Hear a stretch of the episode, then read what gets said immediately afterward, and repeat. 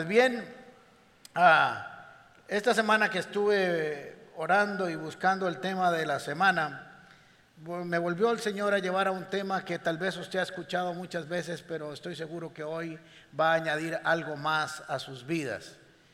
Lo que va a suceder con las escrituras es que no importa cuántas veces las leamos, el Señor siempre tiene algo nuevo, algo, algo revelador para nuestras vidas según el momento que estemos pasando, las circunstancias que estamos viviendo, esa palabra toma una vida especial en el momento oportuno.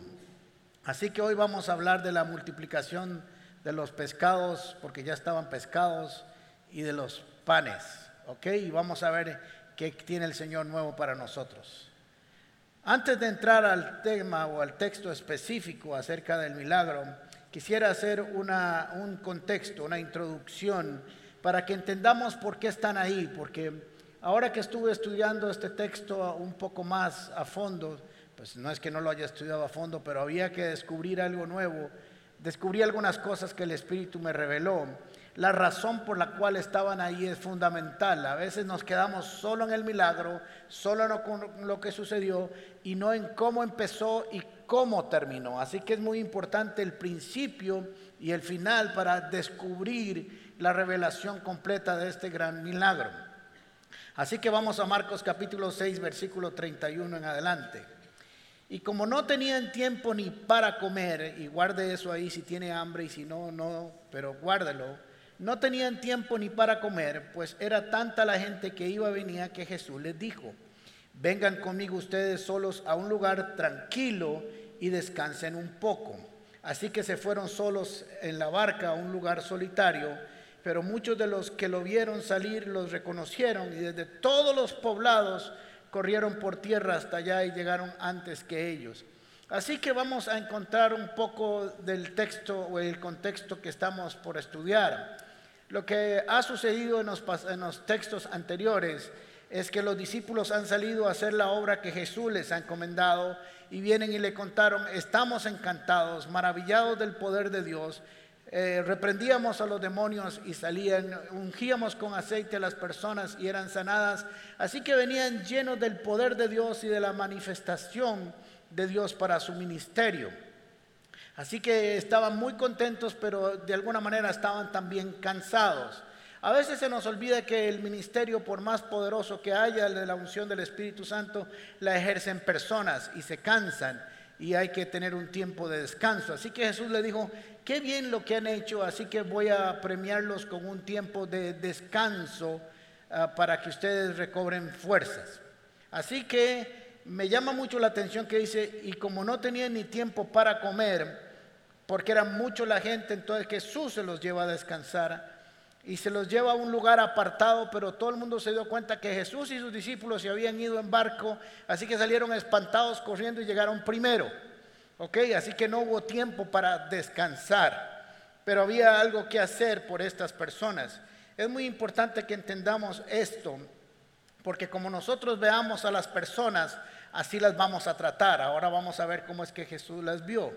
Así que vamos al texto de esta mañana este texto es interesante porque no todos los milagros y no todas las ah, ah, historias se encuentran en los cuatro evangelios, pero esta historia, este milagro, esta revelación aparece en los cuatro, así que me imagino que debe ser muy importante que el Espíritu Santo eh, tuviera el interés de revelárselo a los cuatro escritores bíblicos. Capítulo 6 de Marcos, versículo 34. Y salió Jesús y vio una gran multitud y tuvo compasión de ellos porque eran como ovejas que no tenían pastor y comenzó a enseñarles muchas cosas. Cuando ya era muy avanzada la hora, sus discípulos se acercaron a él diciendo, el lugar es desierto y la hora ya muy avanzada. Despídelos para que se vayan a los campos y aldeas de alrededor y compren pan, pues no tienen que comer. Respondiendo él les dijo, dadle vosotros de comer. Ellos le dijeron que vayamos y compremos pan por 200 denarios y les demos de comer. Nadie les había dicho eso. De ley, nadie les dijo eso. Les dijo Jesús otra cosa. Y él les dijo, ¿cuántos panes tenéis? Id y vedlo y, y. Y al saberlo dijeron, cinco y dos peces. Y les mandó que hiciesen recostar a todos por grupos sobre la hierba verde, y se recostaron por grupos de cien en ciento, de ciento en ciento, perdón, y de cincuenta en cincuenta. Entonces tomó los cinco panes y los dos peces, y levantando los ojos al cielo, bendijo y partió los panes y los dio a sus discípulos para que los pusiesen delante, y repartió los peces entre todos. Y comieron todos y se saciaron, ok, apretaron bastante, como diríamos aquí en Costa Rica, y recogieron de los pedazos doce cestas llenas de lo que sobró de los peces, y los que comieron eran como cinco mil hombres. Ahora, ustedes saben esto es muy importante, estoy casado con una ingeniera industrial, entonces siempre me enfrento a los números muy fácilmente con ella. Así que siempre decimos que eran 15 mil o eran 8 mil y me dicen, no digas cuántos son porque no sabemos cuántas mujeres y cuántos hombres habían. Entonces vamos a decir que habían 5004. 5004. Si habían mujeres y niños que no se contaban, a menos había que tener dos mujeres, está en plural, y dos niños. Eso nos suman cuatro. Así que el milagro es de 5004 personas al menos. Muy bien. Porque a veces tiene razón mi esposa cuando dice es que decimos 15 o 9000 o 8000. La verdad es que no sabemos, lo único que dice es que habían cinco mil hombres y las mujeres no eran contados ni los niños. Así que esto es muy importante porque a veces tratamos de hacer el milagro mucho más grande de lo que es, tratando de ayudarle a Dios, pero cinco miles son bastantes, así que el milagro es, extraordinario. Es más, cuando nuestro milagro es nuestro milagro, es el milagro más grande del mundo, así que tampoco hay que sumarle mucho. Muy bien, así que tenemos Ah, que este pasaje está en Marcos, Mateo 14, Lucas 9, Juan 6 y Marcos 6. Así que tenemos varios personajes y elementos aquí que se van a conjugar para producir una historia extraordinaria que nos va a ayudar a vivir y a entender muchos procesos de cómo enfrentar la vida en momentos difíciles. Jesús, el pastor, aquí aparece como el pastor, como el maestro, sus discípulos, especialmente Felipe y Andrés, que no salen con muy buena nota, pero al final salen bien. Cinco mil, cuatro personas que estaban ahí en algún momento hambrientos. Un muchachito sin nombre no contabilizado, cinco panes y dos peces. Y por cierto, doce cestas de excedente de producción. Ahora vamos a ver para qué fueron esas cestas al final del pasillo, del pasaje. Así que entendemos que Jesús dice que vio a la multitud y tuvo compasión de ellos. ¿Por qué tuvo compasión de ellos? Porque dice que eran como ovejas que no tenían pastor y comenzó a enseñarles. Un aspecto importante es que usted va a tratar a las personas como usted las ve. Esto es una revelación de vida. Usted va a tratar a las personas y va a hacer por ellas como usted las ve. Si para usted son números, si para usted son solo ah, ah, personas que usted puede utilizar, si, si los ve como personas que estorban, como lo que sea que usted las vea como personas que molestan, como personas que lastiman, así usted las tratará. Así que piense muy bien y pide al Espíritu Santo cómo es que usted tiene que ver a las personas según los ojos de Jesús. Jesús los pudo haber visto esta mañana y llegar y decir, sea loco, sea tonto, man. Vine a descansar con los chamaquillos míos y otra vez está aquí esta vara. Voy a, enseñarles algo en 15 minutos y que recojan los chunches y jale. Pero no fue así, porque ese no es el carácter de Jesús y así no debe ser nuestro carácter. Así que donde vio, vio personas que necesitaban ser pastoreadas. Número dos, no dice que empezó a regalarles cosas. Muchas veces cuando nosotros llegamos a buscar a Jesús lo buscamos por las señales en el Evangelio de Juan dice que lo buscaron por las señales que ya Jesús estaba haciendo y sus discípulos también. Pero Jesús no empezó a darles señales, dice que comenzó a enseñarles la revelación del reino. Porque mucho del problema que nosotros tenemos cuando venimos a buscar a Jesús es que venimos a buscarlo por los chunches, por los milagros. Y Jesús se va a acercar primero por una revelación del reino. Le voy a decir por qué. Porque cuando nosotros conocemos la revelación y el poder del reino, buscaremos a Dios menos por los chunches y más por la revelación de quién es Él. Porque cuando encontramos la revelación de quién es Él, necesitaremos menos. ¿Me siguieron? Así que Jesús comenzó y dice, ustedes me vienen a buscar por sus necesidades y yo los voy a pastorear. Así que lo primero que les voy a hacer es enseñarles a revelar, a que encuentren el poder de la revelación del reino de mi Padre, porque eso era lo que Jesús hacía. Ansía, enseñaba y revelaba al Padre y su propósito en la vida de las personas. Así que recuerde esto muy importante, como usted las ve, así las va a tratar. Así que Jesús comenzó, dijo, bueno, si aquí está la gente, vamos a empezar a enseñarle del reino. Lo que pasa es que la gente estaba tan atenta, tan dispuesta a escuchar, llegaron con tanta necesidad que se les pasaron las horas. Así que empezó a darse un problema. Lo que era algo maravilloso, de pronto tenemos que buscarle una solución. Hay algo que solucionar. Así que se le acerca a Felipe y Andrés y le dicen, Señor, despídelos porque es tarde, no hay lugares cerca donde ir a comprar comida, se va a oscurecer y ya no van a encontrar ni siquiera camino para la casa. Así que nosotros vamos a, a entender dos cosas que usted va a enfrentar las situaciones de la vida o la vida misma, las cosas buenas, las cosas malas, las cosas que parecen regulares, de dos maneras. Uno mediante una vista natural y una vista sobrenatural. De acuerdo como usted vea, les dije al principio que de acuerdo a como usted vea, así las personas así las tratará. Y de acuerdo a como usted vea las circunstancias, así las enfrentará. Así que como usted vea las cosas, así las va a tratar. Si usted ve una situación difícil en su vida y la ve como un gran problema, pues será un problema. Pero si el problema se presenta o las circunstancias se presentan y usted lo ve como una gran oportunidad para que la gloria de Dios se manifieste, usted buscará la gloria de Dios en medio de su problema. ¿Me siguieron? Así que depende como usted lo vea, con ojos naturales o con ojos sobrenaturales con, lo que ven sus ojos puramente humanos y con lo que ven sus ojos de un nuevo nacimiento en Cristo Jesús. Así que le llevaron el problema a Jesús. Le dijeron, Jesús, hay un problema. Han pasado no sé si cuatro, cinco, seis, siete, ocho horas escuchándote y está maravillosos, pero el estómago comienza a dar algunas señales de que hay hambrita. Así que miren cómo nosotros vamos a enfrentar las circunstancias. De una manera natural, como les dije, buscando una solución natural o una acción, milagrosa.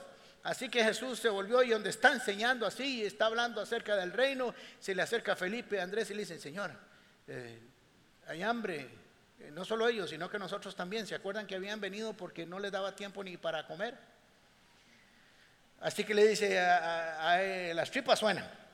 Y Jesús se vuelve así y les dice, hey, denle ustedes de comer. Y siguió hablando. Así que yo me imagino que Felipe y Andrés hicieron. ¿Qué estás diciendo, Willis? Porque Él les dio una solución inmediata. Ahora, Jesús les estaba dando la oportunidad y esto es algo que nosotros tenemos que entender para nuestra vida. Que Jesús le estaba dando la oportunidad de descubrir lo que él estaba enseñando, la revelación del reino, el poder del reino, lo majestuoso del reino, el poder de Dios. Así que lo que estaba diciéndoles en el fondo es, yo he estado enseñando aquí por horas, ustedes han estado con la gente, agarren de lo que les he enseñado y pónganlos en práctica. Acaban de venir de orar por la gente y ser sanadas y sacar demonios tienen una oportunidad para hacer algo. Así que nosotros necesitamos ver en cada situación difícil una oportunidad para agarrar los principios del reino y ponerlos en acción y entender cómo Dios puede hacer cosas maravillosas aún con cinco panes y dos peces, lo cual nosotros diríamos que no alcanza. Así que entonces, miren qué interesante porque Jesús le dijo, denle ustedes de comer e inmediatamente entre los dos dijeron, que vayamos y compremos pan. Nada que ver.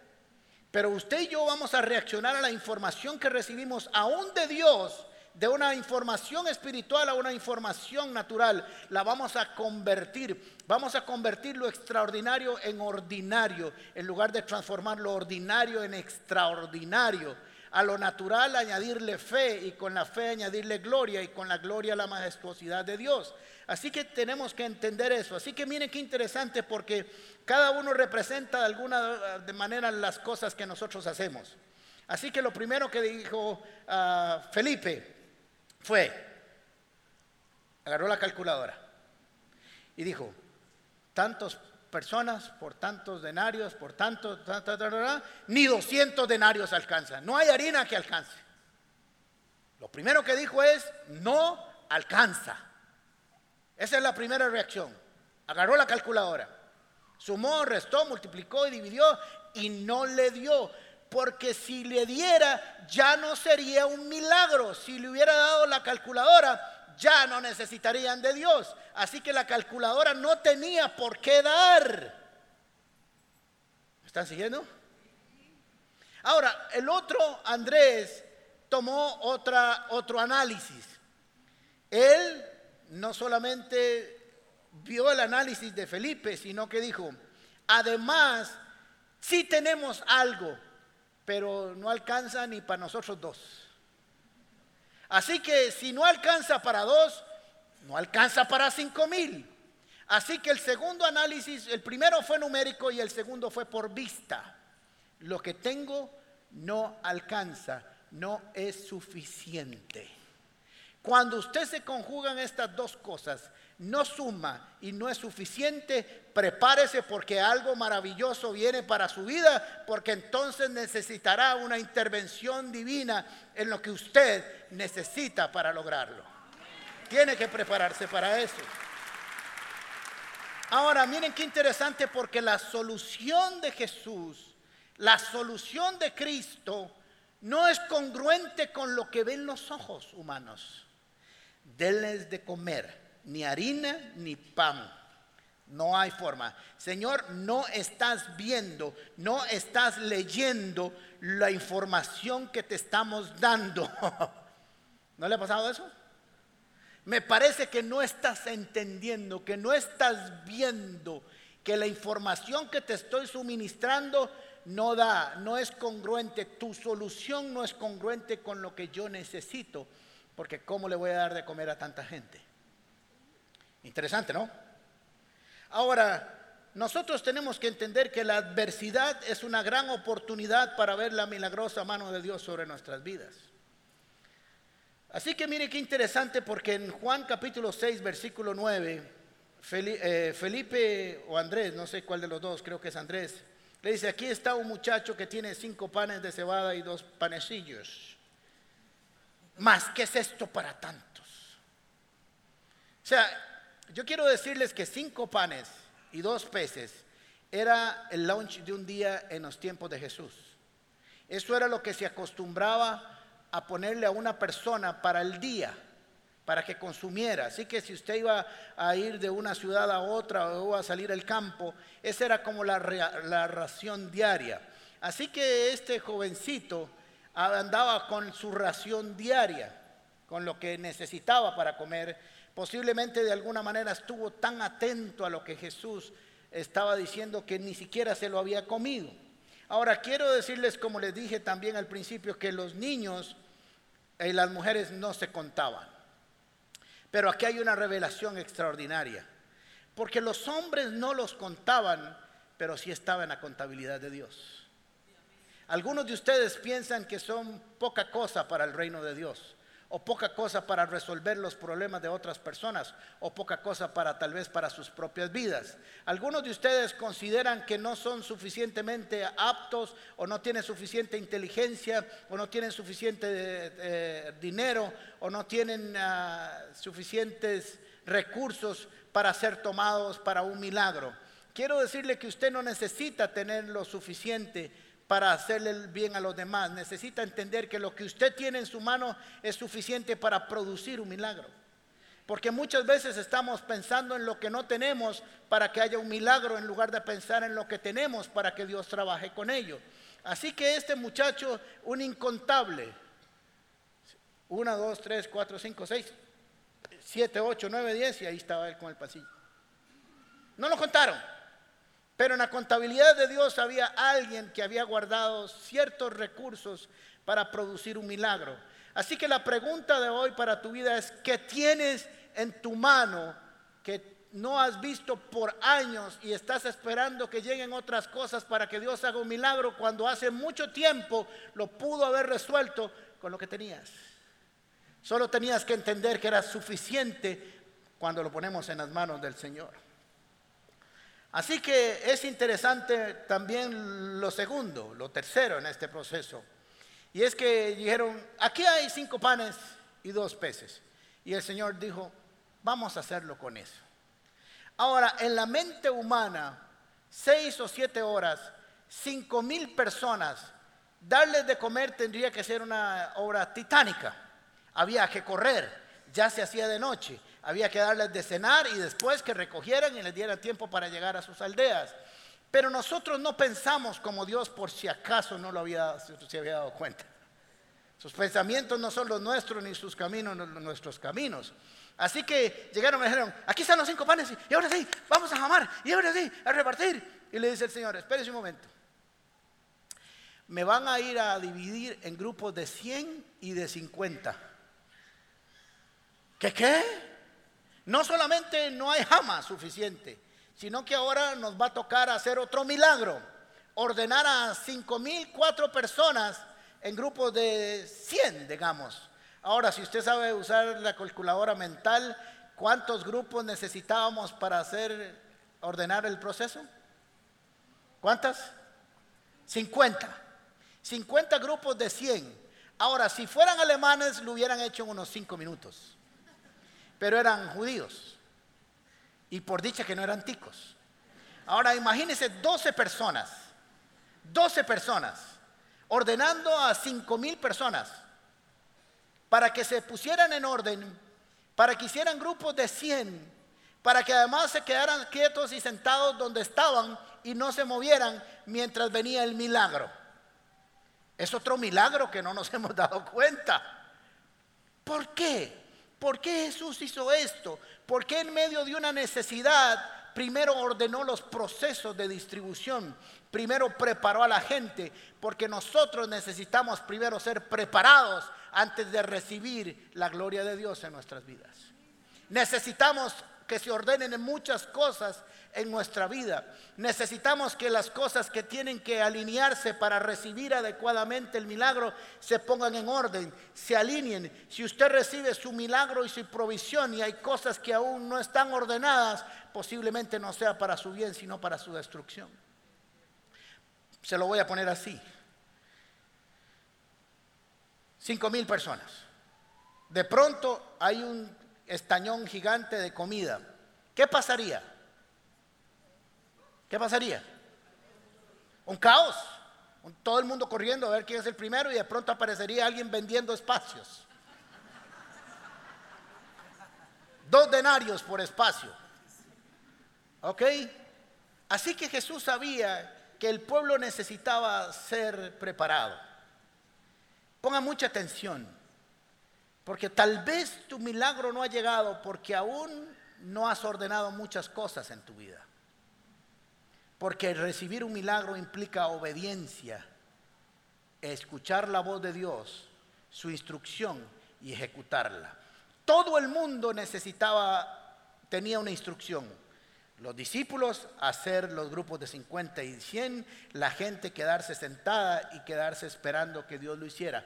Todos tenían que obedecer algo.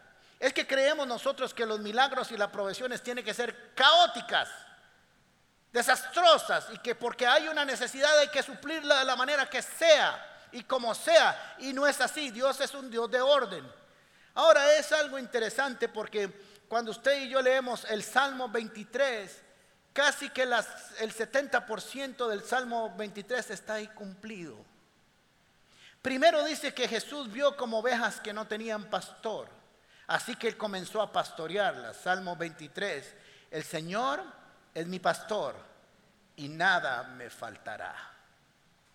Así que ahí estaba el pastor y había una necesidad de sus ovejas. El Señor salió a suplirlas porque sus ovejas, a sus ovejas, nada les faltará. Lo segundo que dice es, en verdes pastos me hará descansar y junto a aguas Ah, tranquilas de aguas me conduce. Quiero decirles que en este tiempo los pastos eran verdes, frescos. Así que él hizo recostar sus ovejas para que descansaran antes de comer. Las comenzó a pastorear y les dio reposo y las tranquilizó. Ahora piensen que Jesús, mientras ellos siguieron haciendo los grupos de 100, él siguió enseñando. Así que había un grupo de gente acomodando, un grupo de gente de pie y otro grupo de gente descansando. El Señor nos dice, aún para darte de comer, necesito que estás tranquilo. ¿Usted ha comido atarantado? ¿Sacia? De pronto tiene hambre a las dos horas. ¿Cierto? Así que el Señor sabía algo de gastroenterología.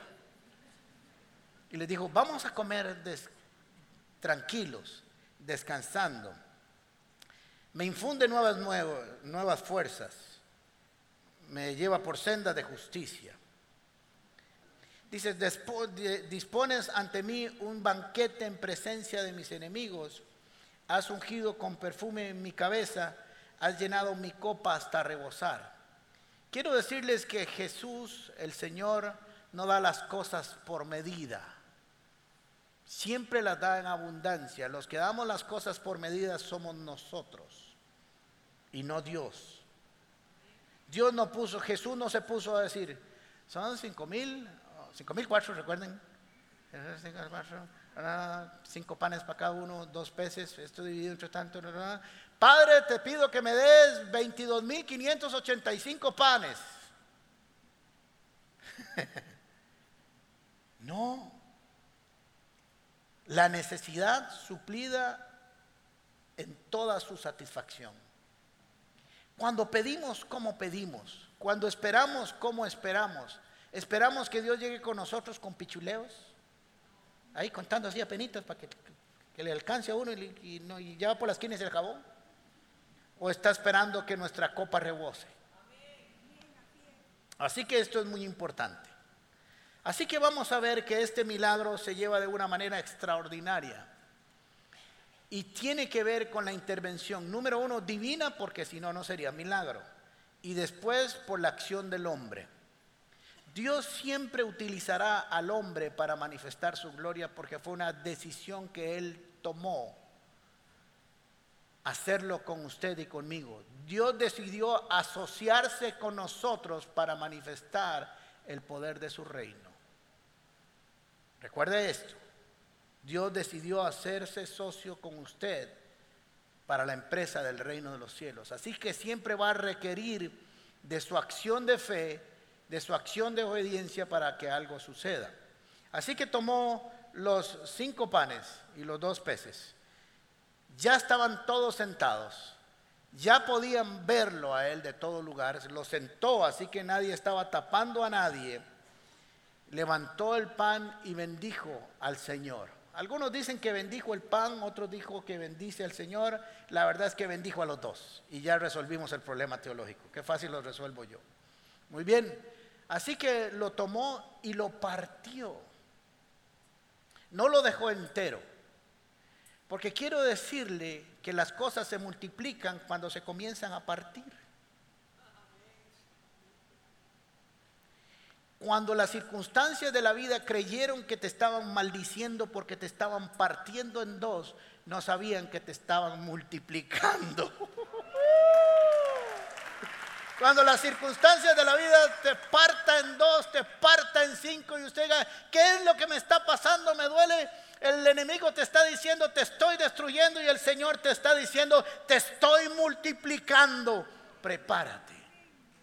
Porque eso pasó con Jesús. Jesús en la última cena tomó el pan y lo partió y le dijo, este es mi cuerpo, este es mi cuerpo partido para que alcance y sea suficiente para salvación, para toda la humanidad. Si no lo parten, no hay salvación.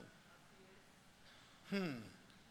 Así que lo partió y le enseñó a todos los que estaban ahí presentes que no era un asunto puramente de él, sino que el Padre, que el reino de los cielos estaba manifestando en ese lugar.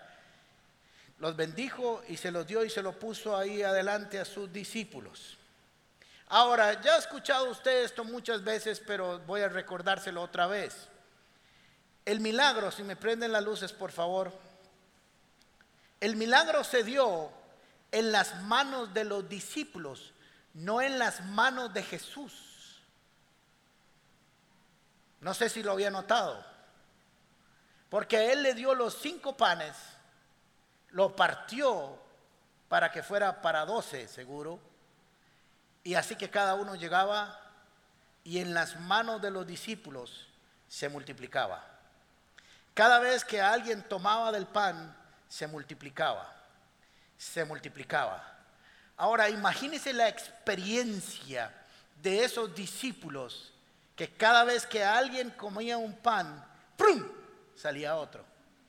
Y cada vez que alguien agarraba un pez, ¡prum! salía otro.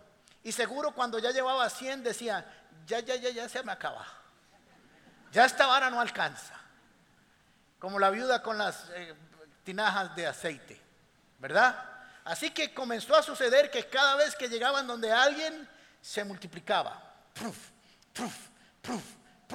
Pero eso no estaba sucediendo en las manos de Jesús, estaba sucediendo en las manos de aquellos que creyeron que eso iba a suceder cuando les dijo, vayan y repártanlo. Así que muchas veces no has visto la gloria de Dios porque todavía sigues esperando que se multiplique mientras no lo das.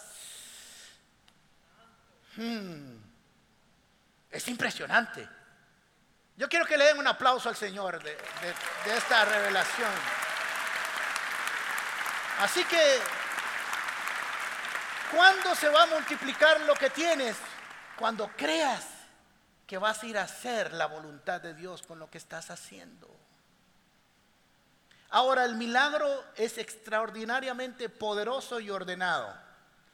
Porque si usted hiciera que los, la provisión de cinco mil personas saliera de una vez, ¿cómo la carga? ¡Pum! Dos toneladas de pan. Y entonces el otro problema sería, Señor, ¿nos puedes decir cómo lo repartimos? Así que el Señor dio la solución del pan y de la distribución. ¿Usted cree que su milagro viene incompleto? ¿Usted cree que el milagro viene que le falte algo? ¿Usted cree que a su milagro le va a faltar algún elemento? ¿O cree que vendrá absolutamente completo, absolutamente diseñado para cumplir el propósito del cual salió de la boca de Dios. Hmm. Es extraordinario. Pero vamos a volver al principio. Y entonces Jesús se los había llevado para descansar y para comer. Así que terminaron de hacer su trabajo los discípulos, uno por uno viendo cómo se multiplicaba y tal vez decían, ¿y yo cuándo comeré? Así que terminaron de hacer y dice que todos se saciaron en abundancia. Ahí habían unos que comían poco, otros que comían más o menos y otros que apretaron con ganas. Y todos comieron, dice las escrituras, hasta saciarse.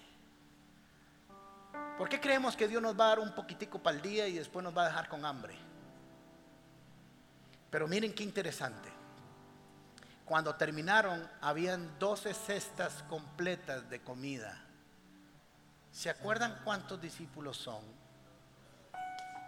Y el Señor les dijo, ahora sí, es tiempo de comer para ustedes. Cuando trabajas para el Señor, y piensas que el Señor se acuerda de ti, el Señor te dice, la mejor parte te la dejo para el final, porque comerás y comerás conmigo en mi grupo pequeño y yo te alimentaré de lo que salió de tus manos para los demás.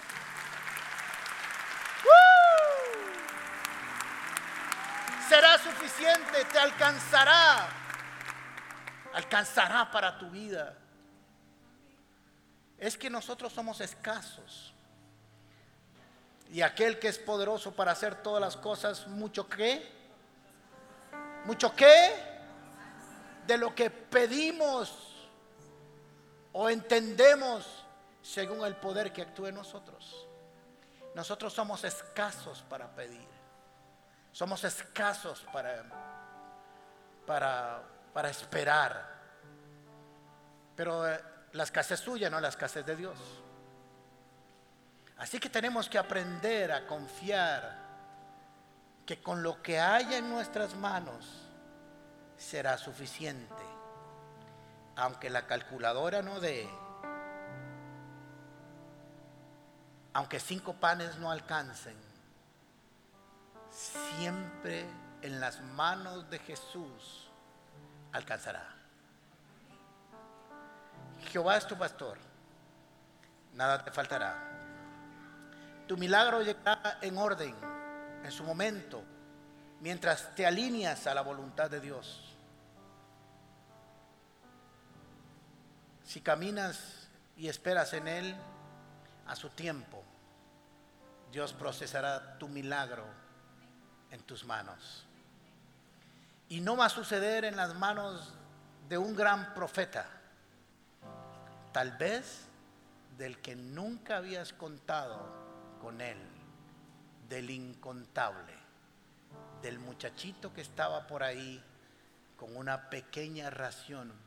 Por eso nunca piense el milagro vendrá de aquí, o el milagro vendrá de allá, o el milagro vendrá de aquí. Solo piense, Señor, vendrá de ti y será suficiente para mí.